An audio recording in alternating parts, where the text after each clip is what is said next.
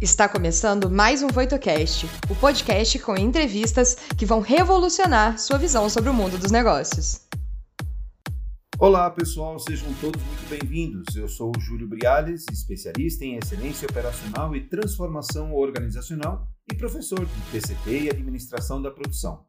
No Papo de Especialista, vamos contar com convidados nacionais e internacionais para conhecer os desafios e aprendizados de especialista em excelência operacional ao redor do mundo. Oi, tudo bem? Eu sou o Gabriel, eu sou head de produtos no Grupo Voito e eu vou trazer aqui algumas perguntas do público a serem respondidas sobre o tema de hoje, bem como os principais insights do conteúdo para complementar a sua experiência como ouvinte do nosso podcast. Hola Maite, ¿cómo estás? Hola Julio, muy bien, muchas gracias. Buenas, buenas tardes, buenas noches ya en España, ¿no? Casi, casi. Muy bien, muy bien. Bueno, muchísimas gracias por aceptar la invitación. Creo que mucha gente aquí en Brasil desea escucharte, ver un poco las respuestas que puede eh, aportar para nosotros y compartir de esa bonita experiencia que tiene. Gracias a vosotros por invitarme y por poder contaros lo que, lo que, cómo lo estamos viviendo aquí y cómo Lin nos, nos ha podido y nos sigue ayudando. Bueno, Maite, eh, voy a regresar ahora un poquito en portugués para hablar un poquito de tu currículo para nuestros invitados, ¿de acuerdo? Y después, y después regresamos, ¿no? Eh, Maite Gomes, economista e cientista empresarial pela Universidade de Vigo e possui mestrado em gestão da cadeia de suprimentos pela Universidade de Barcelona Maite tem ampla experiência na metodologia Lean, aplicada em diversos setores, em especial na saúde, que é que a gente vai explorar bastante ela nesse sentido. Atualmente está fazendo doutorado em melhora da inovação na Universidade de Barcelona. Então, com um currículo desse, com certeza a gente vai ter que explorar bastante a Maite nesse sentido. É, Maite compreende bem o português porque é, é gallega ou não? Gallega, fronteira com Portugal. Entonces los gallegos hablan bien el portugués, entonces por eso lo comprende todo, no hay problema ninguno, ¿no? Así es. Muy bien. Maite, vamos a empezar por la primera pregunta, que es, eh, tú tienes una amplia experiencia, una bonita experiencia en la aplicación de Lean Healthcare en España. ¿Cuáles son los impactos causados por el COVID-19 al no administrar los sistemas de salud en el país? ¿Y cómo el Lean Healthcare ayudado para administrarlos? Bien, para responder a eso tendría primero que explicar qué es un hospital. Y un hospital básicamente se compone de tres pilares, tres elementos. Está el elemento operaciones, está el diseño del hospital como infraestructura y está la gestión, el modelo de gestión. Entonces, a tu pregunta de cómo el COVID ha impactado en el modelo de gestión, yo tengo que responderte que en los tres pilares. ¿Por qué? Primero, porque entró, el primer caso en España se detectó o se hizo oficial en enero de 2020. No estábamos desde el punto de vista hospitalario preparados para esto, había una falta importante de conocimiento. Por consiguiente, tocó hacer un análisis muy exhaustivo de lo que es los procesos que se realizan dentro del hospital para poder atender a un paciente de COVID. Eso que implicó ver la actividad asistencial desde otra manera, e integrar esa actividad asistencial con todo lo que tiene que ver con las operaciones y los procesos que están detrás de esas operaciones. En definitiva, ¿qué necesitábamos hacer? La clave estaba en que la gestión del hospital pasara a ser por procesos, controlando de un modo muy estricto la variable tiempo y buscando la optimización de los recursos. Porque solo haciendo estas tres eh, áreas, es decir, procesos, control de tiempo y optimización de recursos, seríamos capaces de atender la gran cantidad de pacientes que entraban con la enfermedad del COVID. A esto que añadirle formación, formación al personal, porque no sabían cómo actuar, formación a todos los niveles, cómo ponerse los EPIs, algo tan sencillo como esto, cómo protegerse a la hora de atender a un paciente, cómo identificar los circuitos de esos pacientes porque tenían que convivir con otros circuitos de otros pacientes con otras sintomatologías diferentes al COVID. Por consiguiente, Lean ahí nos ayudó y muchísimo, porque ¿qué es Lean? Lean es gestión de procesos, identificación de flujo de valor y diseño de esos procesos con medición para saber dónde tenemos los puntos críticos y poder actuar sobre ellos poniendo en marcha acciones de mejora.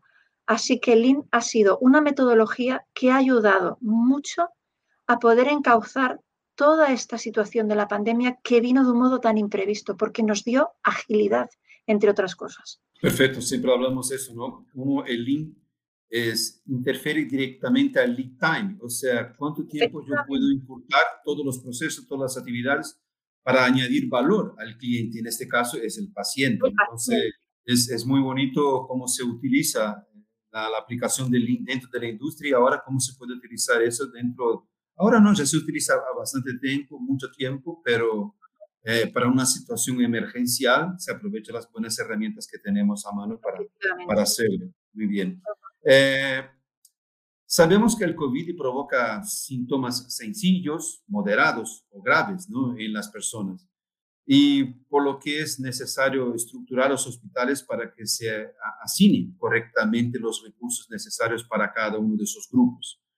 ¿Cómo se pueden utilizar las herramientas de healthcare para administrar los recursos disponibles? Pues mira, en este caso, como muy bien has dicho tú, hubo que hacer un diseño de un VSM para cada uno de los procesos asistenciales en función de si se trataba de un paciente con unos síntomas eh, sencillos, fácilmente controlables y que requiriera un ingreso en planta, en una habitación normal hasta un paciente que requiriera, por su que tuviese un nivel de gravedad medio o alto, llegar a estar en UCI con un protocolo asistencial muy diferente. Por consiguiente, hubo que definir primero a través de un VSM por dónde era la entrada de esos pacientes, cuáles eran los procesos asistenciales que eran necesarios para cada tipología de esos niveles de gravedad en la enfermedad, qué facultativos o cuerpo de profesionales tenían que intervenir en cada caso, qué tipo de recursos en términos de medicamentos, equipos eh, de a todos los niveles serían utilizados en cada uno de ellos y en función de eso diseñar los circuitos dentro del hospital. Incluso hemos tenido que llegar a habilitar espacios que antes no eran de uso asistencial, ahora se han tenido que transformar en esto. Por ejemplo, las capillas de los hospitales. Las capillas se han tenido que preparar y ahora acogen enfermos de COVID. No, no enfermos de UCI, pero sí enfermos de planta, porque ya no había habitaciones. Todo esto se ha tenido que hacer con una herramienta muy conocida a nivel industria, que es el VSM, pues se ha tenido que aplicar en el hospital, de la misma forma. es, como nosotros siempre decimos en la industria de manufactura, hay el gráfico, el GPO, gráfico de balanceo operacional. O sea, se tiene que balancear todas las operaciones, se tiene que balancear todo para que tenga un equilibrio entre todos los, eh, los departamentos y los sectores, justamente para que mi cadena de valor eh, trabaje bien. Y me gusta el tema, como tú dijiste, o sea, tuvieron que hacer el, BSM, el Value Stream Mapping, para poder eh, estar eh, conectado y estar viendo exactamente dónde son los puntos. Exacto. Fantástico. Es que ahí, eh, Julio, identificamos dónde estaban los cuellos de botella, nos permitía ajustar todos los tiempos y todos los procesos a ese punto más lento dentro de todo lo que era el flujo de valor y una vez hecho eso, además de identificar los cambios y las mejoras que debíamos realizar, es que pudimos aplicar lo que tú acabas de decir ahora, el balanceo, el Heyunka, porque teníamos que hacer, balancear recursos con necesidades y asignación de esos recursos a esas necesidades. Y todo en tiempo real, porque aquí no podíamos pararnos para decir voy a reflexionar y analizar, porque los pacientes entraban a un ritmo brutal. Es decir, si, habláramos aquí del tag time, la petición de ayuda asistencial era tan alta, tan alta y tan poco controlable que teníamos que buscar un lead time y unos tiempos de ciclo de cada proceso que se ajustaran a ese tag time de demanda que era tan fuerte. Perfecto. Eh, eh, qué cosa bonita. Nosotros que trabajamos ya con el Lean hace tantos años eh, dentro de la industria manufacturera, industria de procesos continuos o discretos, o hasta en el agronegocio, que es la parte del Lean que me gusta mucho, Trabajar con el INE, el agronegocio es bonito porque hay un valor añadido entre la comunidad eh, cercana a, las plantas, que es fantástico. Pero ahora en la salud y en una situación eh, emergencial, el mundo todo está justo con eso, me salta más aún los ojos eh, la, la, fuerza que tiene el INE en este, en este caso. Es, es, orgullo conocer esta herramienta y saber que esta herramienta está siendo parte de, de ayuda, ¿no? Para, para poder mejorar la situación. para salvar vidas, Julio, para salvar vidas, que yo creo que es lo más importante, ¿no? la vida humana. Es bonito tú mejorar el proceso productivo de una empresa, mejorar el puesto de trabajo para tener un poco más de seguridad, salud o un ambiente de puesto de trabajo. Pero nada, nada, nada se compara a, salvar la vida. Por más bueno que sea el link en otros procesos, salvar la vida es, es el, cumbre ¿no? de, de, la filosofía Lean. Qué bonito, me, encanta eso. En el caso específico, eh, de los esfuerzos, ¿no? En caso específico de los esfuerzos contra el COVID en Madrid, fue necesario capacitar a las personas, ¿no? Para que se adhieren a la cultura Lean. ¿Cuáles, ¿Cuáles, fueron o cuáles fueron ¿no? las principales dificultades encontradas en esta jornada? Fíjate, en este caso tengo que decir que la principal dificultad, si lo llevamos a un entorno normal, vamos a dejar por un momento el COVID aparte, ¿no?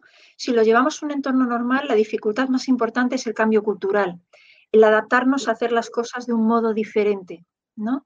Porque ya no estamos viendo problemas, estamos viendo oportunidades de mejora. Y esto es un cambio muy importante. Pero si lo llevamos a una situación de pandemia, no nos encontramos con esa dificultad de, rechazo al cambio, porque la implicación y el compromiso por parte de todos los especialistas, de los facultativos, del cuerpo de enfermeras, de todos los profesionales que trabajan dentro de un hospital en las áreas no asistenciales como mantenimiento, como instalaciones, como almacenes, como compra, como abastecimiento. Todos estábamos tan unidos y tan comprometidos con un objetivo común, que era salvar la vida de cuantas más personas mejor y garantizar que el proceso asistencial fuera del más alto nivel de calidad posible, que no nos encontramos con ese rechazo al cambio. Y esto fue muy positivo en este sentido porque nos demostró que se pueden hacer las cosas si tenemos un objetivo claro, bien definido y común. Y aquí era tan evidente la necesidad de salvar vidas que todos estábamos unificados en torno a esto. Por consiguiente, no nos encontramos ninguna dificultad. Lo que tuvimos que hacer fue definir procesos de trabajo, crear infografías de gestión visual para que todo el mundo viera cómo se tenían que hacer las cosas, colocarlos en lugares estratégicos dentro de lo que era toda la parte hospitalaria, donde estaban las camas, donde estaban los centros de habituallamiento, donde teníamos todo el material, donde se ubicaban los equipos para que cualquier persona simplemente con ver las señales, con ver estas infografías, con ver colores, de dónde se tenían que ubicar los equipos, el material, los medicamentos, los carros donde llevábamos todo lo que fuera necesario para atender a un paciente, los respiradores, todo este tipo de recursos, fuera fácil y no perdiéramos tiempo primero en buscarlos y si nos cambiaban de zona de trabajo, que no tuviéramos que volver a aprender el proceso, que lo pudiéramos visualmente entender y comprender, porque era y es importantísimo el tiempo, el lead time es importantísimo acortarlo lo máximo posible.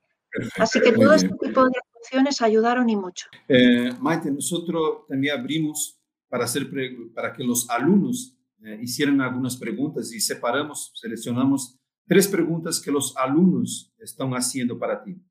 Y la primera es, eh, bueno, Maite, yo ya he aplicado Lean en manufactura, pero en la área de salud aún no he tenido la oportunidad. ¿Cuáles son las herramientas de Lean Healthcare para, más utilizadas en este sector?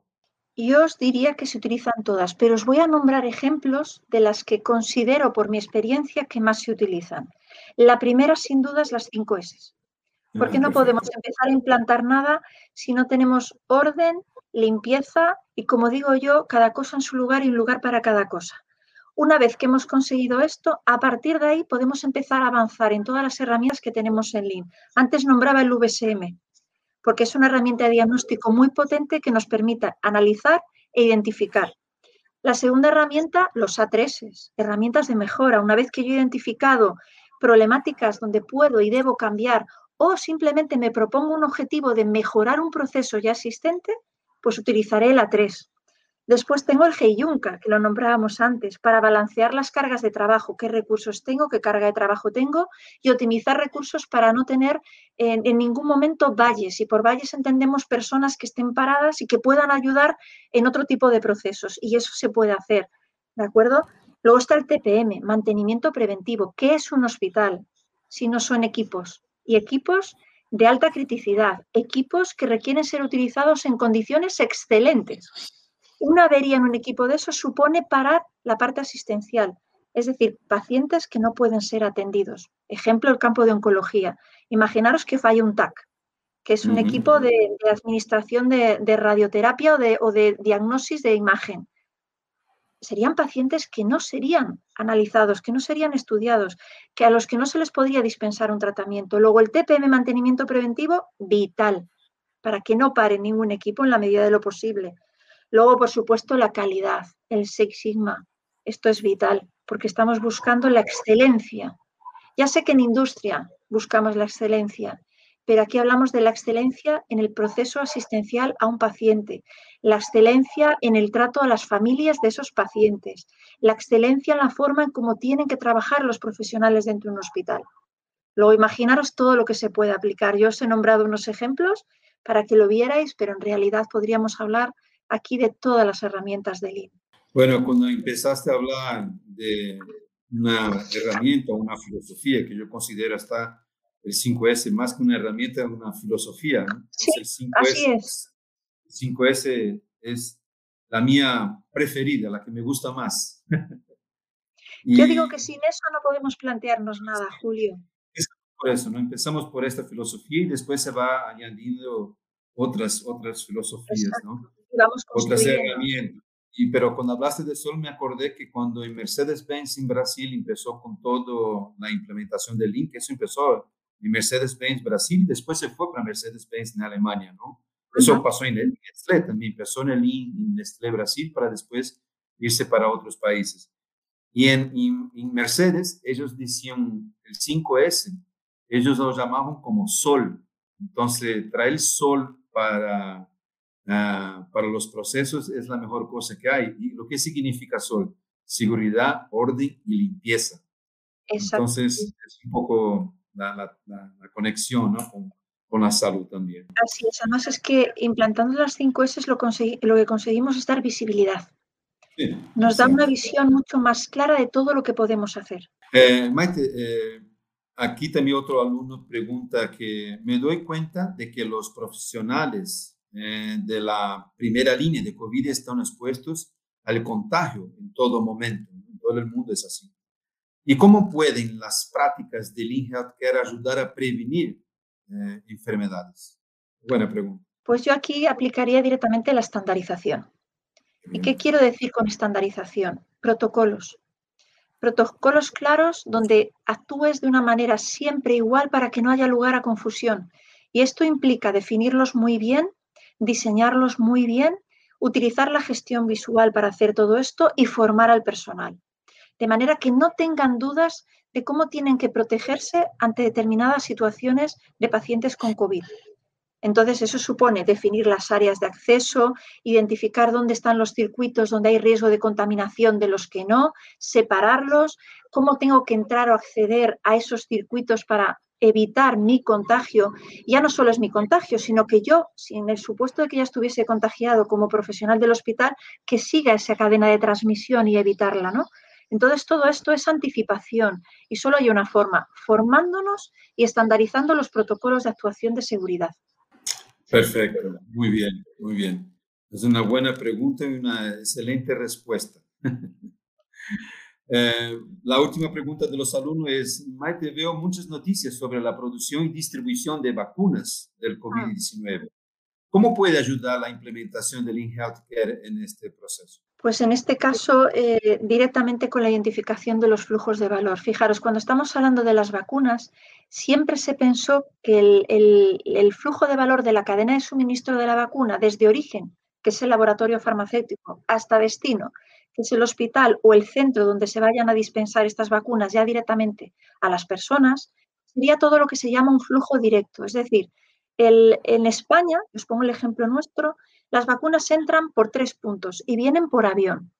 Entran por Barcelona, entran por Madrid y entran por Victoria. La responsabilidad del laboratorio farmacéutico termina en el punto donde las vacunas entran, en este caso los almacenes o los lugares donde se van a, entregar, porque esa vacuna, antes de ser dispensada, tiene que pasar por un proceso que le llaman la cuarentena. Luego va a haber un punto intermedio donde esas vacunas van a tener que estar en depósito hasta que el laboratorio haga una serie de pruebas y unos checklists donde diga, esta vacuna ha superado la, cuarentena, está preparada para pasar al siguiente proceso, que es toda la logística hasta que llegue a paciente. Todo esto hay que diseñarlo, hay que dibujarlo, hay que medirlo, porque nuestro objetivo que es que llegue cuanto antes y en perfecto estado a paciente. ¿Qué dificultad nos encontramos aquí? Que cada vacuna requiere un flujo de procesos diferentes. Tenemos la vacuna de Pfizer que está a menos 70 grados. Tenemos la vacuna de Moderna que está a menos 20. Tenemos la vacuna de AstraZeneca que está entre más 2 y más 8. Esto quiere decir que los circuitos de procesos van a ser totalmente diferentes.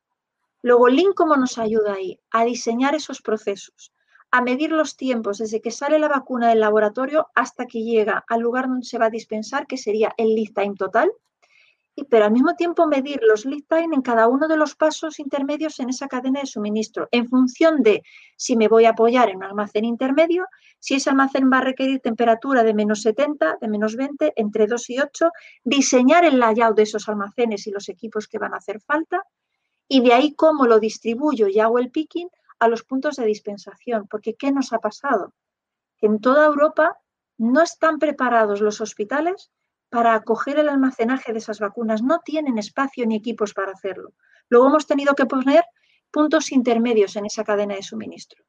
Y Linhead que nos ha ayudado a diseñar, a dar método y a medir para garantizar un lead time de origen a destino el menor posible. Perfecto. Es, es impresionante como cada día más nosotros vemos la aplicación de Lean. Bueno, ya, ya se ven todos los tipos de productos, procesos, culturas. Entonces, todo eso, yo siempre digo que donde hay personas trabajando existe un costo. Si existe un costo, existe una oportunidad de mejora. Ahí Entonces, link, el siempre está comprobando eh, la, la, importancia de se utilizar, reducir, no solo reducir el lead time por reducir, pero incorporar la calidad, la seguridad, la seguridad, todas esas cosas para que se mejore ¿no? toda, toda la situación. Perfecto, muy bien. Bueno, Maite, yo me quedaría aquí haciéndote muchas preguntas. Esa, esa, ese papo con especialista, ¿sabes lo que quiere decir papo con especialista? Os lo iba a preguntar porque me sorprende muchísimo esa palabra.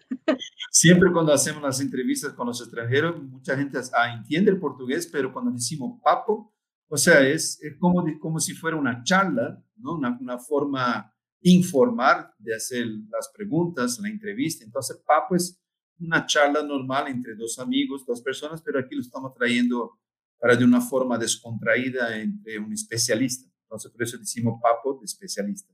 Ajá. ¿Okay? Pues gracias como, por aclarármelo. Y como última pregunta, eh, como muchos alumnos, hay mucha gente, muchos profesionales también que lo están mirando, esta, estos eh, papos de especialista, pero la gran mayoría son alumnos que pretenden que quieren buscar también su lugar al sol, quieren buscar su profesión, quieren, quiere mejorar su performance, ¿no? quiere, quiere crecer profesionalmente. Entonces siempre hago la pregunta es al final a los especialistas, que es, ¿qué, consejos dejaría para las personas, para estos alumnos que quieran seguir una carrera inspiradora como la tuya? Bueno, dar consejos es un poco complicado, ¿verdad? Pero yo sí puedo compartir con vosotros cómo trabajo yo y, por qué considero que esto puede ayudar. Mirar, lo primero es formarse. Hay que formarse mucho y nunca pensar que uno ya lo sabe todo. La formación, y llevándolo al terreno de Lean, es mejora continua. ¿Esto qué quiere decir? Que tenemos que entrar en un formato Kaizen de mejora continua en nuestra formación. Nunca debemos dejar de leer, de estudiar, de, ver qué nuevas cosas se publican, qué nuevas investigaciones o, nuevas aplicaciones se están publicando, porque de todo ello podemos aprender. Una vez que ya estamos en esa dinámica de aprendizaje continuo, viene la aplicación al mundo real. En este caso, pues estamos hablando del sector healthcare ¿no? y de, de hospitales. Entonces, aquí, ¿qué os diría? Humildad. Humildad porque estamos hablando con profesionales que dominan su terreno, igual que si estuviésemos en otro tipo de industria, en otro tipo de sector, ellos saben más que nadie cómo son sus procesos. Nosotros estamos para ayudarles, ayudarles a mejorar, ayudarles a conocer una metodología que se llama Lean para hacerles ver que aunque ellos pueden saber mucho de lo que ellos hacen, en este caso de la parte asistencial, nosotros podemos ayudarles a mejorar en cómo desarrollan esos procesos. Entonces, para eso primero tenemos que observar, tenemos que escucharles, tenemos que entender cómo es su modelo, en este caso de negocio o de trabajo. Y solo en ese momento podremos empezar a ayudarles enseñándoles nuestros métodos, nuestros procedimientos, nuestras herramientas, porque tendremos su lenguaje, entenderemos perfectamente cómo es su día a día y entonces podremos conectar en la forma en cómo nos comuniquemos, para que exista una integración total entre su proceso asistencial y nuestro método de trabajo, nuestra cultura y nuestra filosofía Lean. Perfecto. Es una cosa que yo siempre digo, ya he hecho, bueno, centenas de eventos Kaizen y siempre digo, todos los eventos Kaizen que vamos para enseñar, si quieres, también puedes aprender. Pero para eso tiene que tener la humildad de decir, yo no soy perfecto, puedo aprender con los alumnos, puedo aprender con los participantes. Entonces, si tú te metes en, el evento Kaizen de cabeza cerrada, quiere decir, yo soy el mejor del mundo, nunca vas a aprender. Y está perdiendo una oportunidad bellísima de aprender un nuevo proceso, una nueva cultura, un nuevo producto, una nueva forma de trabajar. En todos los eventos Kaizen tú siempre puedes estar aprendiendo, pero tiene que tener la humildad, como tú dices, y siempre tiene que estar leyendo, mirando eventos, eh, presentaciones, eh, palestras, para estar siempre actualizando. O sea, no adelanta tú enseñar mejora continua, tú también tienes que hacer mejora continua. Uy, sí. Entonces es súper importante. Bueno, Maite, muchísimas gracias por aceptar la invitación. Si quieres tener tu espacio ahora para hablar un poquito de tu tu, LinkedIn o si tu página web, alguna cosa si quiere, pero de antemano ya te agradezco el tiempo disponible para esta bellísima entrevista. Muchísimas gracias, Julio. Ha sido un placer, me lo he pasado muy bien. Y esto también forma parte del aprendizaje, porque el, el, estar contigo hablando y poder hablar de distintas situaciones, de distintos entornos, de distintos negocios y ver cómo de unos a otros podemos traspasar conocimiento, yo creo que esto enriquece porque la diversidad enriquece. Entonces, si alguien quiere conocer un poquito más de mí, con que entre en mi LinkedIn, ahí ya va viendo un poquito de las publicaciones que hago y se puede dar cuenta de que todo esto que hemos hablado hoy, Julio, es lo que hacemos en nuestro día a día. Observar, aprender y aplicar. Y escuchar mucho, mucho, mucho. Es la forma. bueno, perfecto. Puedes llamar a Gabriel. Gabriel, por favor, si quiere regresar para dar las últimas informaciones para nuestros invitados, participantes, alumnos, todos os que estão acompanhando em nosso canal. Vamos, vamos sim. É, só informações né, finais, assim, né, como fazer um compilado né, final desse, desse bate-papo, né? É, eu acho que o principal, principal dica, assim, né, que a gente tira, eu de pegando aqui das minhas, das minhas anotações, né? É, as práticas, né? A gente percebe que as práticas Lean, no geral, elas não, não mudam é, independentemente do setor, né? A importância de um, de um, da aplicação de VSM, da utilização de indicadores, é, da padronização para poder evitar qualquer tipo de ruído no processo e o foco ser né, na entrega de valor para o cliente ou então para o paciente, né? No caso, é, é o principal. É, e no caso né, do, do Lean Healthcare e principalmente no combate ao COVID, é, a questão né, do tempo como extremo, cada vez mais importante nessa redução do lead time, conseguir atender, né, ter um, nível, um bom nível de serviço para poder é, realização desses processos, né, é extremamente importante nesse sentido das práticas Lean, o engajamento do time para poder conseguir né, respeitar esses padrões que, no caso, né, como a Maite respondeu, tem relação até mesmo com as questões da própria contaminação, né, seguir os padrões é extremamente importante, até mesmo para que não haja né, uma contaminação do, dos próprios é, profissionais e tudo mais.